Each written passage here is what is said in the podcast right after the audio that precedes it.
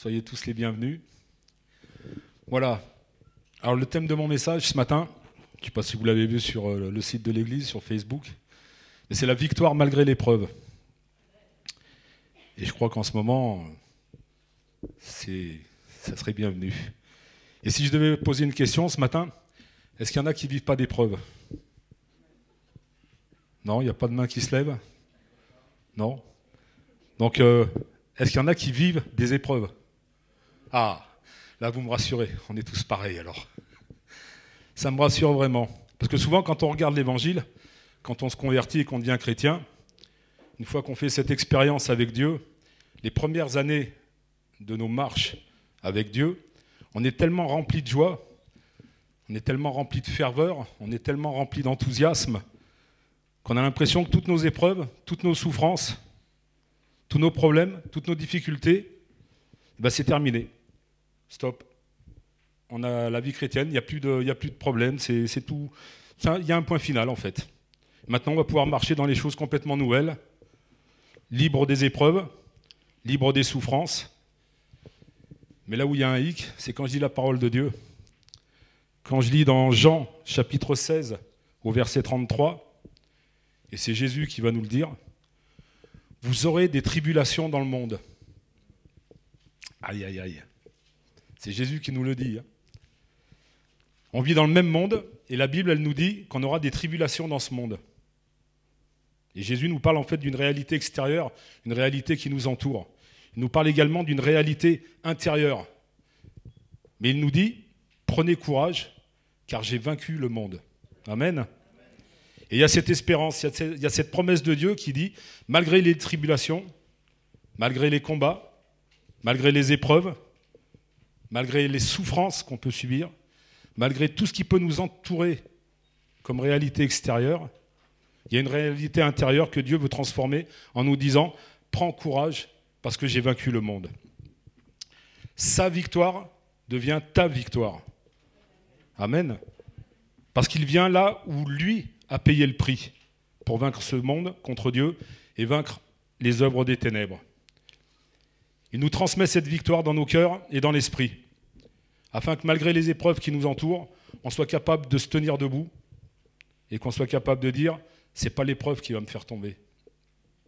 Et je continue d'avancer je sais que Dieu a ses promesses pour moi. Et cette promesse, elle s'accomplira pour ma vie. On va lire dans Marc chapitre 4 au verset 35. Il est écrit, Ce même jour, sur le soir, Jésus leur dit, Passons de l'autre bord. Et on lit ce passage et on découvre qu'à un moment donné, les disciples de Jésus, ben, ils se retrouvent dans la barque. Jésus les encourage et les conduit à passer de l'autre côté, de l'autre bord. Et il y a deux scènes quasiment identiques, si on peut appeler ça des scènes, mais deux passages à peu près identiques dans l'évangile de Marc. Il y en a un au chapitre 4 et un au chapitre 6. Et la première scène où Jésus va demander à ses disciples de monter dans la barque et de passer sur l'autre bord, sur la parole de Jésus, bah, qu'est-ce qu'ils font les disciples? Ils sont comme vous, ils sont comme moi, ils écoutent. Ils écoutent la parole de Jésus et ils lui obéissent. Jésus leur dit, passons de l'autre bord. Alors qu'est-ce qu'ils font les disciples? Ben, Ils montent dans la barque, ils ne se posent pas de questions, ils sont avec Jésus, Jésus leur dit ça, ils y vont. Mais ce qu'ils ne savaient pas, les disciples, ce qu'ils n'avaient pas prévu, c'est qu'à un moment donné, il y a un tourbillon qui va commencer à se lever. Le vent va se lever, la tempête va se lever, et le vent va se mettre à souffler très fort. Et il est écrit au verset 37 et 38, il s'éleva un grand tourbillon et les flots se jetaient dans la barque au point qu'elle se remplissait déjà. Et lui, Jésus, il dormait à la poupe sur le coussin. Ils le réveillèrent et lui dirent Maître, ne t'inquiètes-tu pas de ce que nous périssons? Et là, les disciples, ils sont dans la barque, les flots se jettent dans la barque, et cette barque, elle commence à se remplir. Et quand on lit ce passage, on peut penser un peu aussi à, à notre propre vie. Peut-être que plusieurs ce matin, on est dans le même cas. Alors que Jésus nous a appelés à marcher avec lui, alors que Jésus est venu nous chercher, il nous a embarqués, si j'ose dire, dans cette marche avec lui. Et alors qu'on est en train de marcher avec Dieu, alors qu'on est dans, cette barque, en train de suivre et de marcher par rapport à la parole de Dieu. Il y a un temps dans nos vies, il y a un temps dans notre expérience avec Dieu où on a l'impression que le tourbillon, il se lève dans, dans notre vie. Et le tourbillon, non seulement il se lève, mais le pire dans tout ça, c'est qu'on a l'impression que nous aussi, notre barque, elle est en train de se remplir. Et souvent, on vit des expériences où on est comme frappé par ces tourbillons, frappé par les circonstances, frappé par la vie. Et ça, c'est les éléments extérieurs. Mais le pire, ce qui va mettre la peur, ce qui va mettre la crainte dans le cœur des disciples, c'est pas que le vent va souffler, mais ils vont avoir l'impression que la situation extérieure commence à les surpasser petit à petit. Ils se laissent surpasser par tout ça. Et quand j'ai commencé à préparer ce message, j'ai eu l'impression que Dieu m'avait mis un miroir devant moi. Pour moi, mais je pense aussi pour l'Église. Et pas que pour l'Église d'Andrézieux, pour l'Église en général. On a souvent l'impression d'être frappé par des tourbillons. Et peut-être que ce matin, plusieurs, on est là et on loue Dieu par la foi, on prie de tout notre cœur, on chante de tout notre cœur. Et c'est comme s'il y avait des flots qui sont venus pour nous atteindre, pour nous toucher, pour presque nous couler dans notre foi. Et c'est comme si on est là et qu'on a l'impression que notre barque, bah, elle se remplit petit à petit et qu'on est en train de couler tout doucement. Alors qu'on est frappé par les circonstances de la vie, notre barque se remplit. Et des fois, peut-être l'amertume, des fois l'incrédulité commence à prendre un peu plus de place. Et là, c'est là qu'elle a du mal à se manifester, notre foi, quand on laisse la place à tout ça. Alors que les flots ont frappé la barque, il y a le sentiment que cette barque, elle se remplit de plus en plus. Et je disais tout à l'heure le sentiment de crainte, de peur, en disant si on continue comme ça, on va sombrer. On est en train de couler si on continue comme ça. Dans quelques heures, il n'y aura plus de disciples, il n'y aura plus personne, il n'y aura plus de barque, ce sera tout au fond de la mer. On aura tous coulé. Et pourtant, Jésus, il est avec eux, il est dans la barque. Et quand je lisais ce passage, j'ai compris une chose. C'est que les disciples, vont être appelés à réveiller Jésus alors qu'il est en train de dormir dans la barque avec eux. Il a fallu qu'ils le réveillent. Et ce que j'ai compris, c'est que des fois, on a l'impression que dans nos vies, dans les situations qu'on vit tous les jours, situations difficiles, alors qu'on est en train de passer par des moments difficiles, des moments compliqués, on aimerait bien que Dieu il se lève tout simplement pour nous, pour agir dans notre vie mais on aimerait bien qu'il agisse automatiquement. Mais ce matin, je voudrais vous dire que Dieu n'agit pas de manière automatique. Ce n'est pas un automatisme. Il fallait que les disciples, quand ils ont été saisis par cette peur, par la crainte, il fallait qu'ils fassent l'effort de commencer à se lever et d'aller vers Jésus. Il a fallu qu'ils y aillent pour le réveiller. Il fallait qu'ils commencent à ouvrir leur cœur. Il fallait qu'ils commencent à crier à dire Seigneur, on a besoin de toi. Dans ce moment où on a l'impression de couler, où on a l'impression de sombrer, on a besoin de toi. C'est maintenant, Seigneur, qu'il faut que tu te réveilles parce qu'on a besoin de toi maintenant. Il y a comme un cri de désespoir, comme un cri de détresse qui va pousser les disciples à se lever et à aller chercher Jésus et à le réveiller. Et souvent, on a l'impression que dans ces moments difficiles, Dieu devrait se lever et agir automatiquement, ce que je disais tout à l'heure. Mais les disciples, ils ont dû se lever justement aller chercher la présence de Jésus. Pourtant, il était juste à côté d'eux. Mais il a fallu qu'ils fassent l'effort parce que Jésus, il dormait tranquille. Il avait la paix. Il n'avait pas de crainte. Il y a un appel à se lever et à aller chercher la présence de Dieu dans des moments compliqués, dans les moments particuliers. Et ce qui se passe, c'est que Jésus, il va voir ce tourbillon qui se lève, il va voir que la mer est en train de se déchaîner. Et qu'est-ce qu'il va faire, Jésus? Il va menacer le vent et il va parler à la mer. On lit dans Marc chapitre 4, les versets 39 et 40. S'étant réveillé, il menaça le vent et dit à la mer, Silence, tais-toi. Et le vent cessa, et il y eut un grand calme. Puis il leur dit, Pourquoi avez-vous ainsi peur? Comment n'avez-vous pas de foi? Donc la mer s'est calmée, la tempête s'est calmée, et une fois qu'ils sont arrivés à terre, Jésus va repartir avec ses disciples. Et c'est là qu'on lit dans Marc 6, au verset 45, la même scène qui se reproduit. Alors, on ne sait pas exactement le temps qui s'est passé entre le Marc 4 et Marc 6. On ne connaît pas l'espace du temps. Mais la même scène, elle se reproduit, puisque Jésus va dire la même chose. Passons de l'autre bord. Mais là, il y a un mot qu'on ne retrouvait pas dans Marc chapitre 4. Là, on, on, remarque la façon dont Jésus va parler à ses disciples. Il va leur dire dans Marc 6 au verset 45, Aussitôt après, il obligea ses disciples à monter dans la barque et à passer avant lui de l'autre côté vers Bethsaïda, pendant que lui-même renverrait la foule.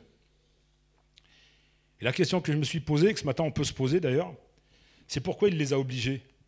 Pourquoi il a obligé ses disciples à monter dans la barque? Vous avez une idée? Ils avaient peur? Pourquoi ils avaient peur? Comment?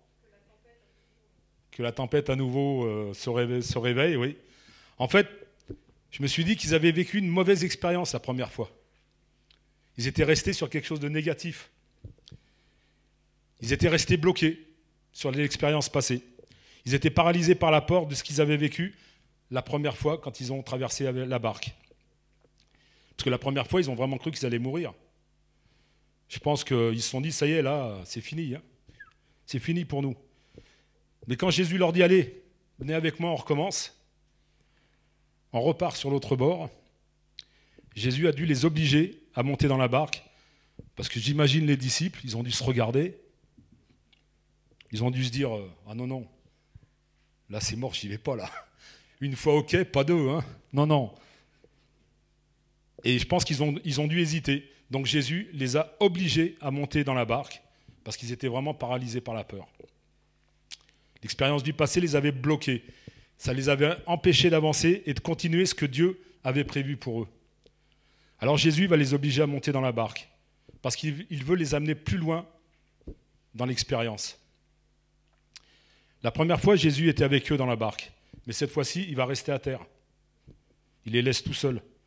Il les laisse tout seuls dans la barque, en plein milieu de la mer. Et quand on lit le texte, on peut penser à notre barque, pareil.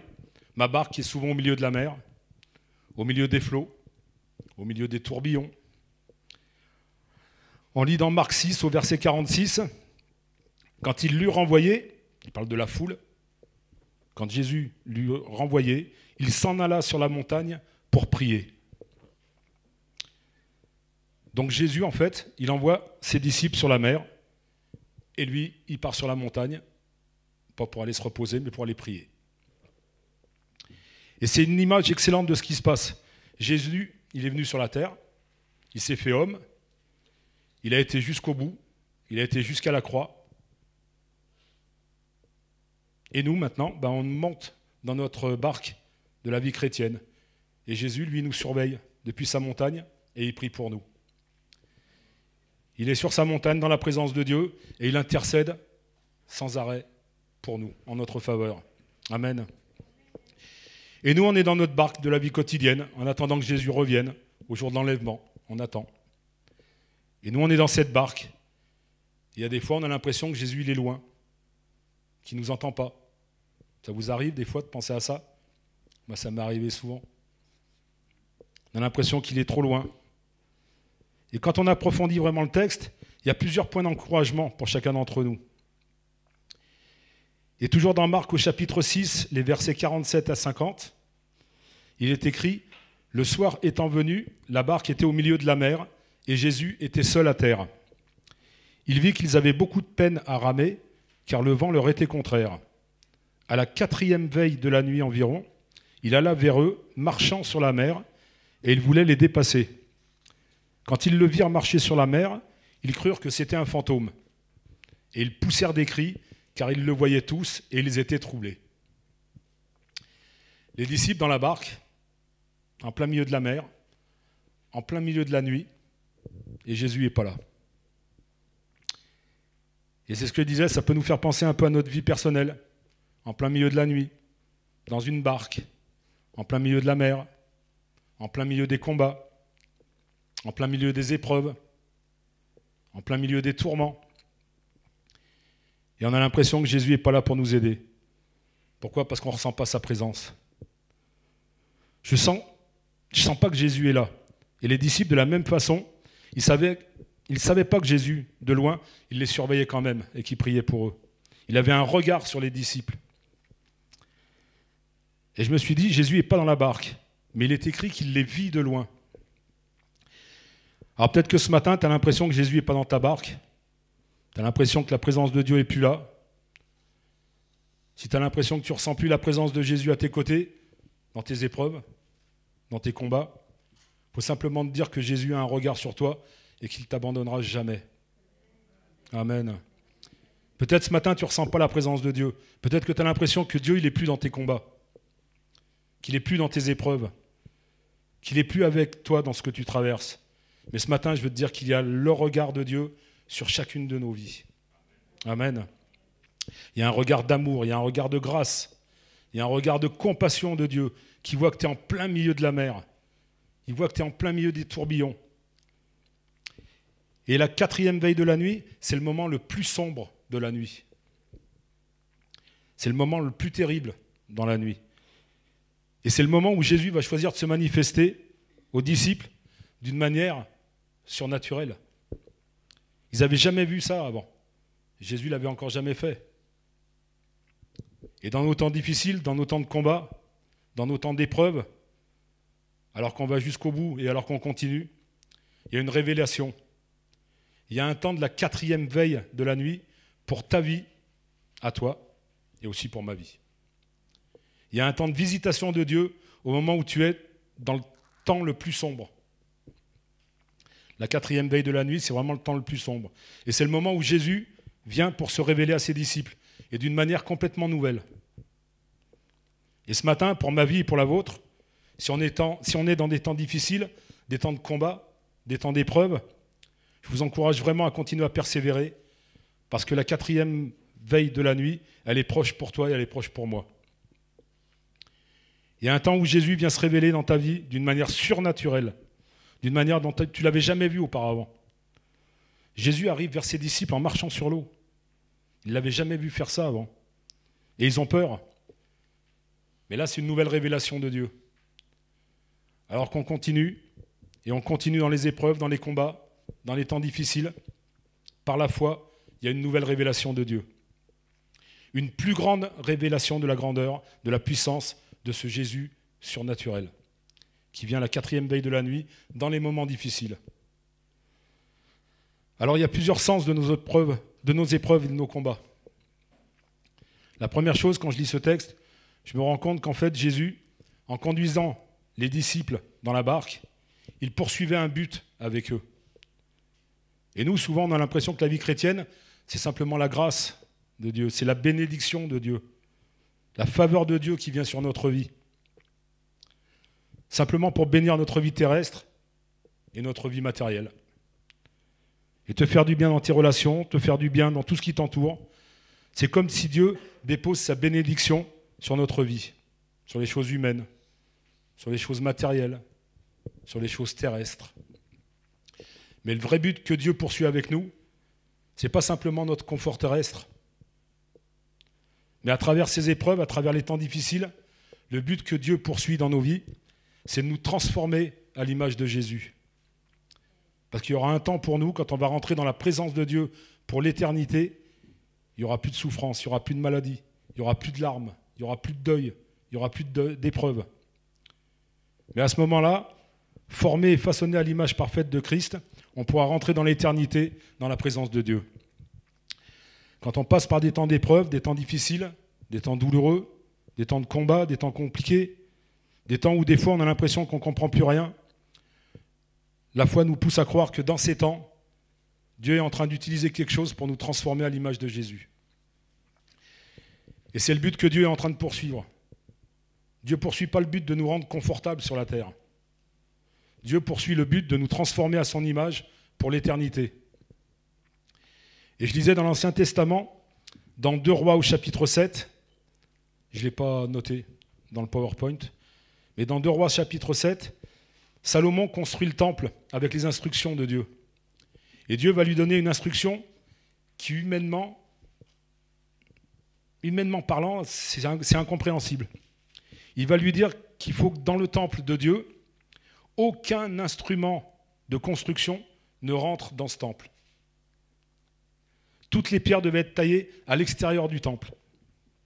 Un tailleur de pierre qui en connaît quelque chose.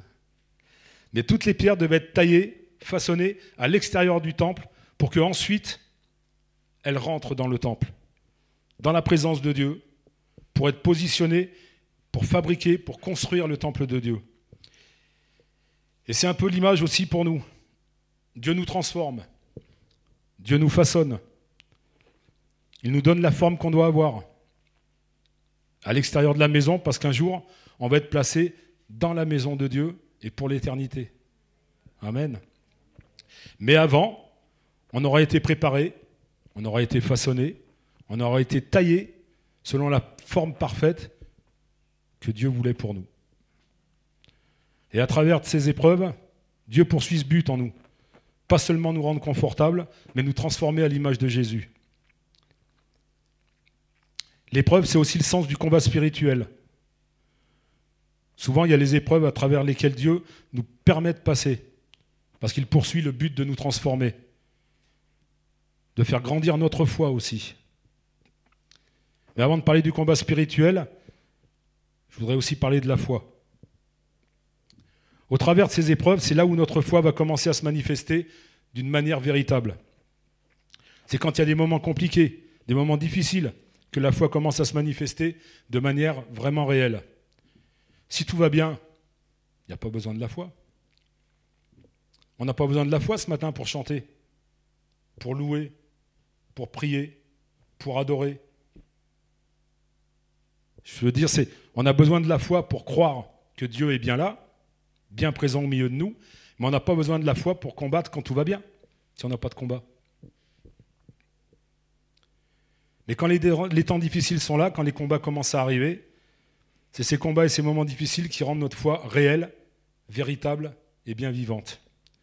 Et sans ces combats-là, notre foi, il y, a comme quelque chose qui est éteint, qui n'est pas activé. Et Dieu permet parfois que nous puissions rentrer dans des défis, des combats de la foi. Parce que la foi doit grandir et elle doit commencer à se manifester. Et ce matin, vous êtes là, ou derrière vos écrans, pour les youtubeurs, vous m'entendez parler, puis vous vous dites, ouais, t'es bien gentil, toi. Tu nous parles plein de choses, tu nous dis ci, tu nous dis ça, mais tu connais pas ma vie. Tu connais pas mes combats. Tu connais pas mes épreuves. Tu connais rien de moi. Alors c'est vrai que je connais pas vos vies, je connais pas vos combats, je connais pas tout ça. Mais je voudrais vous raconter le témoignage d'un pasteur qui, était, qui est d'origine algérienne, qui s'est converti et qui a donné sa vie à Jésus. Avant d'être pasteur, ce jeune homme, il a vu sa maman plonger dans la dépression. Il disait qu'elle avait un esprit de folie. Elle a fait trois tentatives de suicide. Elle a été internée dans un hôpital psychiatrique pendant pas mal de temps. Et peu de temps après sa conversion, ce jeune homme, il se disait, mais finalement, moi je donne ma vie à Dieu. Je cherchais Dieu pour ma délivrance et pour que ma vie, elle change. Mais à côté de ça, je vois que ma famille, elle est en train de se détruire. Elle est, en train de se décomposer et je ne sais pas quoi faire. Je ne sais pas comment agir. Et là, sa foi, elle était au point zéro. Quand il allait voir sa mère, quand il la voyait, elle était dans l'obscurité, que les volets étaient fermés tous les jours. Elle restait la journée sans manger, sans sortir, sans voir personne, sans parler, complètement prise par un esprit de dépression, un esprit de tristesse. Et là, pour ce jeune pas encore pasteur, mais pour ce jeune, jeune homme, le combat de la foi, il a commencé. Il a commencé à se poser la question, est-ce que Dieu est capable d'agir et de transformer la vie de la famille, de ma famille? Et ce jeune homme, il a demandé la prière des frères et des sœurs à l'église. Les années ont passé. Et un jour, sa mère, toute seule dans sa chambre, elle va se mettre à genoux et elle va dire, elle va parler à Dieu. Elle va dire, Seigneur Jésus, si c'est toi qui as délivré mon fils, si tu me délivres, alors je croirai en toi. Et là, instantanément, Dieu va se manifester dans sa vie. Elle va être visitée, elle va être remplie de la présence de Dieu, elle va être libérée de la dépression, délivrée de tous les médicaments qu'elle prenait. Et la puissance de Dieu va la transformer. Amen, oui. Et l'expérience de cet moment, c'est devenu pour ce jeune homme la base de sa foi, il a dit. Parce qu'il s'est dit, aujourd'hui, si Dieu l'a fait avec ma mère, il peut le faire avec n'importe qui. Même si c'est difficile pour toi depuis des années, depuis des mois, depuis des semaines, peut-être depuis des jours, en un instant, à un moment donné, Dieu est capable de changer ta situation. Amen. L'épreuve, elle est liée au combat spirituel. Souvent, on passe par des temps difficiles, des temps d'épreuve, où on a l'impression que le monde entier s'acharne contre nous. Tout est contre nous. Tout le monde se lève contre nous. Et on ne parle pas beaucoup du combat spirituel. La bataille spirituelle qui est engagée pour chacune de nos vies. Les vôtres et la mienne aussi. Pourquoi? Bah, C'est simple. Le jour où tu te baptises, où tu t'engages avec Dieu, il y a comme quelque chose qui change. Tu passes des ténèbres à la lumière. Et il y a comme une marque sur ta vie. On change de camp. Alors que tout allait plutôt bien dans nos vies, on vivait tranquille, sans trop de complications, et on passe dans ce combat spirituel. On a l'impression d'être désarmé, on ne maîtrise plus rien. Mais la parole de Dieu nous appelle à saisir les armes. Les armes de notre combat, elles ne sont pas charnelles, mais elles sont puissantes pour renverser les forteresses qui nous entourent. Et simplement, je voudrais vous rappeler ce matin que les mauvaises pensées qui peuvent nous assaillir, la plupart du temps, c'est des mensonges de l'adversaire. Ah il veut nous tenir dans la culpabilité, il veut qu'on soit dans l'accusation. Il veut nous éloigner de la présence de Dieu et de sa volonté. Et dans la réalité, deux buts de l'ennemi de nos âmes. Le premier, c'est de nous éloigner de la présence de Dieu. Il ne veut pas qu'on soit en présence de Dieu. Et le deuxième but, c'est de nous empêcher de rentrer dans l'éternité. C'est ce que l'ennemi poursuit comme but. Et lui, il n'a pas pressé, hein. il a le temps. Hein. Il a toute notre vie pour, euh, pour nous accuser. Il va chercher à nous mettre la confusion, l'accusation. Mais ce matin, je voudrais vous dire qu'on est plus que vainqueurs par la puissance de la parole de Dieu. Amen. Et que tous ces mensonges soient brisés dans nos esprits au nom de Jésus. On a un Père dans le ciel qui nous aime, quels que soient nos péchés, quelles que soient nos erreurs, quels que soient nos manquements, quel que soit le passé qu'on a eu. Je suis en parlant en connaissance de cause. Le regard de Dieu est un regard de compassion, c'est un regard de grâce, c'est un regard d'amour. Quand il regarde ta vie, il voit une fille, il voit un fils qu'il est venu sauver, qu'il est venu délivrer, et tu as de la valeur à ses yeux. Ne laisse pas l'ennemi te mentir, te dire qu'à cause du péché que tu as fait, c'est fini pour toi, qu'il n'y a plus d'espérance. C'est un mensonge. Dieu a toujours son regard sur ta vie et ce n'est pas terminé entre Dieu et toi. Dieu n'en a pas fini. Un des derniers versets ce matin, je peux demander à Johan s'il peut gratouiller un peu, s'il te plaît. Un des derniers versets ce matin, psaume 11, verset 3, où cet homme, David, est passé par tellement d'épreuves. Vous connaissez l'histoire de David pour la plupart. David a été rejeté par les siens. David qui se retrouve dans des positions où tout le monde est contre lui. Il ne sait même plus où fuir. Il se retrouve dans des grottes alors qu'il est en train de fuir parce qu'il ne savait plus où aller. Et alors que David va écrire les psaumes, il va poser une question. Et la question de David, elle s'adresse à nous tous ce matin, à vous comme à moi. Cette question, c'est le psaume 11, verset 3. Il est écrit, Quand les fondements sont renversés, le juste, que ferait-il? Quand tes fondements sont renversés, quand tout ce sur quoi tu avais bâti, appuyé ta vie, quand ça se renverse, qu'est-ce que tu vas faire? Et David, il va donner la réponse dans le psaume avant même de poser cette question. Le psaume 11, les versets 1 à 7, il est écrit C'est en l'Éternel que je cherche un refuge.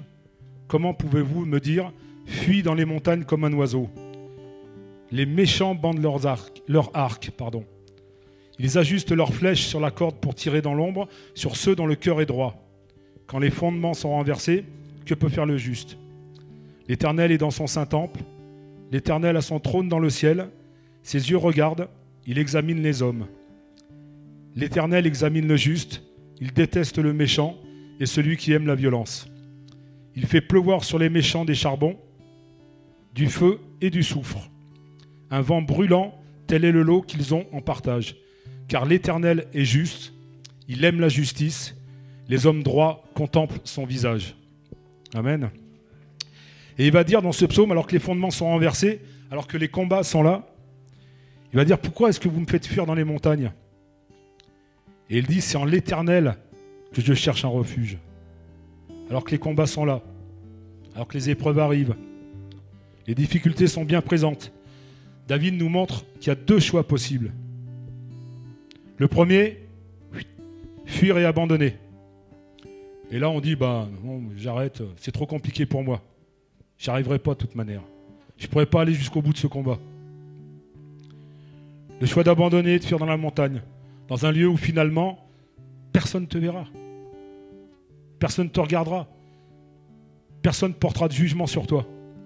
Tu as juste envie de fuir. Ça, c'est le premier choix. Mais le deuxième choix de David, c'est Moi, je trouve un refuge en l'éternel. Et quand il va dire ça, David va rappeler l'expérience qu'il a vécue quand il est face à Goliath. Et quand je regarde ma vie, je me dis tellement souvent Mais en fait, je suis entouré de plein de Goliaths. On a tous des Goliaths autour de nous. Et c'est l'image du combat spirituel. Tous ces Goliaths qui se lèvent dans nos vies. Tous ces Goliaths qui se lèvent avec une voix d'intimidation pour te rappeler tous tes échecs dans le passé, tout ce que tu as pu faire dans le passé. Et ça, c'est ton Goliath qui te le ramène. Pour te rappeler combien tu es incapable d'accomplir la volonté de Dieu.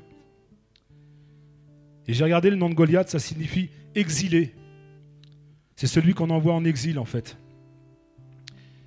Et bien, le but de Goliath, c'est de te faire sortir du plan de Dieu. C'est de te faire sortir de la destinée que Dieu a prévue pour toi.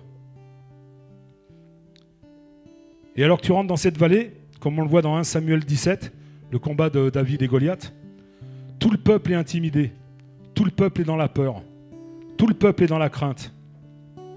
Mais il y a cet homme, David, qui vient devant ce Goliath. Et la puissance de David, elle vient parce que David avait trouvé refuge en l'éternel. Et quand tu es face à tes Goliaths personnels, quand tu vois la vie de ceux qui t'entourent, de ta famille, de tes amis, tes collègues de travail, tes voisins. T'entends la voix de ce Goliath et dit mais c'est pas possible. Pas possible, il n'y a personne autour de toi qui va se convertir, c'est pas possible. Tu es trop nul. C'est pas possible. Et peut-être que ce matin tu entends et que tu es environné, tu es dans cette vallée et tu entends la voix de ton Goliath qui te rappelle ton passé et qui te dit à cause de la vie que tu as eue, mais tu pourras jamais rentrer dans la victoire à cause des, erreurs que tu as faites auparavant, les échecs du passé, tu ne pourras jamais accomplir ce que Dieu a prévu pour toi. C'est pas possible. Alors je ne sais pas ce que ça peut être ton Goliath ce matin. C'est peut-être des moments où tu sais que à cause du contexte dans lequel tu es, tu ne pourras jamais obtenir la victoire. Mais il faut qu'on ressemble vraiment à ce David qui a obtenu la victoire. Parce qu'à un moment, il s'est tenu dans la présence de Dieu. Pour ça qu'il a eu la victoire. Et j'ai compris pourquoi le peuple était dans la crainte et pourquoi David avait eu la victoire. En fait, Dieu était avec David parce que David était avec Dieu. C'est tout simple. Parce que David avait rencontré Dieu dans le secret. Parce que la présence de Dieu avait rempli la vie de David. Et parce que David était tellement animé de cet esprit d'audace, cet esprit de foi, cet esprit de puissance, dans l'intimité, dans la présence de Dieu, que lorsqu'il vient, alors que tout le monde est intimidé, bah, lui va commencer à confronter ce Goliath avec cette petite pierre de la parole de Dieu, avec la puissance de la parole de Dieu et les révélations qu'il a obtenues alors qu'il est dans la présence de Dieu. Dieu lui avait révélé la vérité.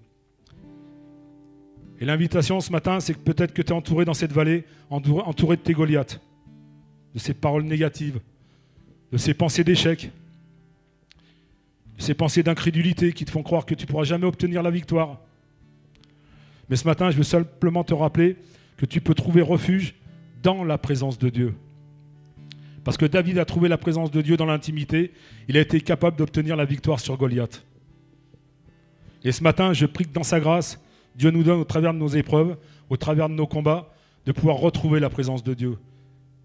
Que nos épreuves, que les moments difficiles que nous traversons ne servent pas à nous éloigner de la présence de Dieu, mais au contraire, que dans ces moments, ils nous conduisent au contraire à rechercher l'intimité avec Dieu et qu'on puisse vraiment rechercher sa présence.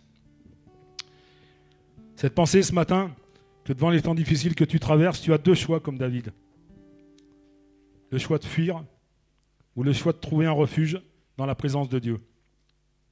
Et c'est quand tu trouves refuge dans la présence de Dieu que tu es rendu capable d'affronter et de vaincre tes, tes Goliaths. Et juste pour conclure, si on est rendu capable d'avoir la victoire ce matin, c'est tout simplement parce qu'il y a quelqu'un qui a déjà payé le prix. Amen. Et il a obtenu la victoire pour nous. Il y a quelqu'un qui est passé par l'épreuve, qui est passé par la souffrance, qui a été tourmenté, alors qu'il était dans le jardin de Gethsemane. Sa sueur qui se transforme en grumeaux de sang. Et on pense à Jésus comme Dieu, on pense à celui qui est victorieux et tout-puissant, mais on oublie que Jésus, sur cette terre, c'était un simple homme, comme vous, comme moi, comme chacun d'entre nous, un simple homme. Il a été éprouvé de la même manière qu'on peut être éprouvé. Il a été éprouvé comme vous, comme moi. Il a eu lui aussi des moments difficiles, où il a eu certainement la pensée d'abandonner. Qu'il y avait cette voix de son Goliath qui se lève et qui lui dit, mais c'est impossible que tu puisses aller jusqu'à la croix.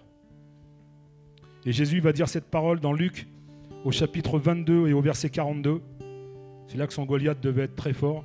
Il dit, Père, si tu voulais éloigner de moi cette coupe. Tellement la voix du Goliath devait être forte sur sa vie. Mais dans ce jardin de Gethsemane, Jésus va prendre la victoire. Et il va dire toujours au verset 42, Toutefois, que ma volonté ne se fasse pas, mais la tienne. Amen. Il va trouver refuge dans la présence de Dieu. Il va trouver la force pour aller jusqu'à la croix. Et à la croix, il va obtenir la victoire. Parce qu'au travers de la souffrance, il a porté tes souffrances, il a porté mes souffrances. Il a porté tes maladies, il a porté mes maladies. Et c'est la raison pour laquelle aujourd'hui, quand je me tiens dans la présence de Dieu, et quand je recherche Dieu, ce n'est pas une, espérance de victoire que je recherche. Pas une espérance. C'est une assurance de victoire que je cherche. Amen. Parce que je sais que Jésus a obtenu la victoire pour moi. Il a déjà remporté la victoire. Et ce matin, si tu n'as pas encore laissé Jésus remplir ton cœur de sa présence, ben, il y a une invitation. Ce matin, la victoire, elle ne se trouve pas dans ton compte en banque. Ce matin, la victoire, elle ne se retrouve pas dans tes relations. Elle ne se trouve pas dans ton travail, ni dans tes loisirs, ni dans tes diplômes. C'est bien d'avoir tout ça. Mais ça ne fait pas tout. La victoire, elle se trouve au moment où vraiment tu fléchis le genou dans la présence de Dieu. Et où tu lui dis, Seigneur, tu vois, j'ai plus rien. J'ai plus d'espoir. Mais j'ai ta présence. Et c'est ta présence qui va me donner la victoire. Amen. Et pour terminer, c'est pas biblique, c'est un, homme qui avait dit, et je ne sais plus qui c'est, j'ai pas retrouvé la référence. Cet homme avait dit lorsqu'un homme n'a plus rien, lorsqu'il n'a plus personne sur qui s'appuyer, il est arrivé au meilleur moment de sa vie. Parce que c'est à ce moment que la présence de Dieu commence à devenir réelle. Amen. Que le Seigneur vous bénisse. On va prier si vous le voulez bien. Alléluia, gloire à toi Seigneur. Seigneur, nous voulons bénir ton nom encore ce matin, Seigneur, parce que nous savons que tu es avec nous, Seigneur. Merci pour cette pensée, Seigneur. Merci parce que tu nous accordes la victoire malgré, malgré les difficultés, Seigneur, malgré les problèmes que nous traversons, Seigneur. Nous voulons vraiment nous appuyer sur toi, Seigneur. Nous voulons ressentir ta présence, Seigneur. Nous ne voulons pas oublier que tu es toujours fidèle à, à nos côtés, Seigneur, et que tu es toujours là pour nous relever, mon Dieu. Je te prie pour chacun d'entre nous qui traversons des moments difficiles, Seigneur, que ça soit ici dans la salle ou que ça soit derrière l'écran, Seigneur. Je te prie pour tous mes frères et sœurs, Seigneur, pour tous mes amis qui ont des difficultés, Seigneur, qui traversent des tempêtes, des tornades, Seigneur, qui ont l'impression que leur barque est en train de couler, Seigneur. Je te prie de vraiment les sortir de, cette barque, Seigneur, et de les mettre à côté de toi, Seigneur, de les faire marcher sur l'eau comme toi, Seigneur, afin que vraiment on puisse sortir de ces tourments, Seigneur, par la victoire malgré les épreuves, Seigneur. Vraiment, bénis ton peuple encore ce Seigneur. Accorde-nous encore, Seigneur, des victoires au nom de Jésus, au puissant nom de Jésus, pour la gloire du nom de Jésus aussi. Merci, Seigneur. Amen.